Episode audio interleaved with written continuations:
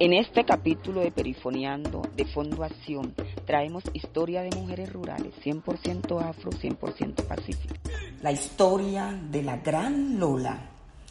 hace una vez en las afueras de Buenaventura un corregimiento llamado Bajo Calima, donde el 8 de enero de 1983, un día sábado a las 4 de la tarde, fue el, gran día donde nace una niña muy inteligente y hermosa de etnia afrocolombiana como es María Dolores Solís Ibargüe.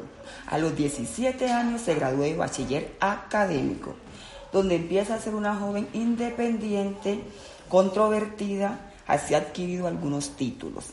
Y el 22 de junio del 2007 fue madre por primera vez de una hermosa niña llamada Jenny Vanessa Orobio Solís. Eh, a su vez ha hecho parte de procesos comunitarios donde se ha desempeñado como secretaria del Comité Veredal.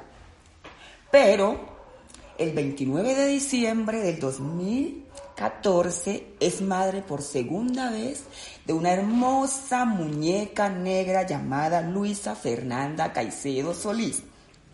A pesar de que soy hija bastarda, soy muy unida con mis dos familias.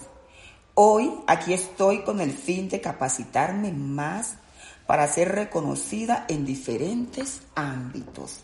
Para cuando tenga mis nietos se sientan contentos y orgullosos al escuchar hablar de mí como una mujer luchadora, emprendedora, social, dinámica y participativa, con mucho respeto en, en diferentes partes.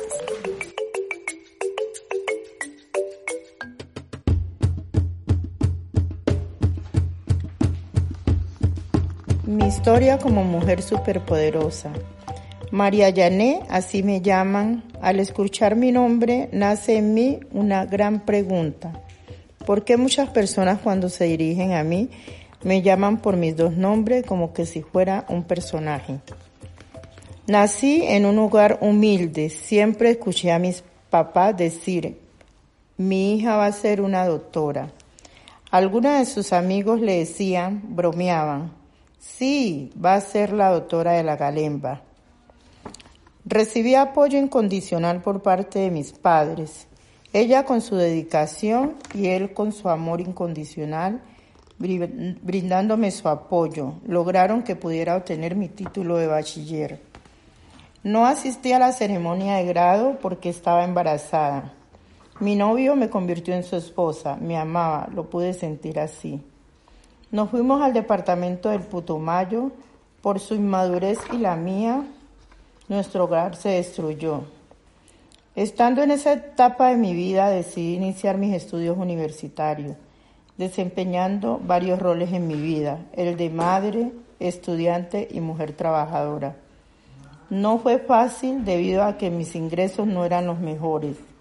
Debía sacar fuerza donde no tenía para atender a mis hijos llevarlos a la escuela, estar pendiente de que los recogieran. Después salir de mi trabajo, ir a la universidad, recogerlos a las 11 de la noche, ir a mi casa, organizar nuestras cosas para prepararnos a continuar las labores que repetían todos los días.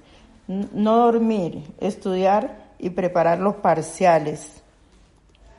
Rebuscándome, haciendo ventas para ayudar a soliviar carga económica que llevaba a mis hombros. Así pasaron los años, vi crecer a mis hijos, siendo la mejor mamá del mundo para ellos.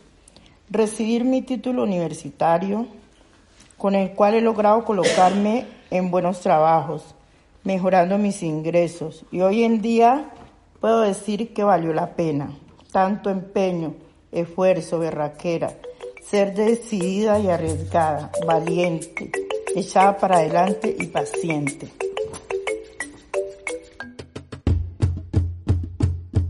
Fondo Acción 20 años, creando territorios posibles. Este capítulo fue producido gracias al apoyo de Fondo Colombia Sostenible.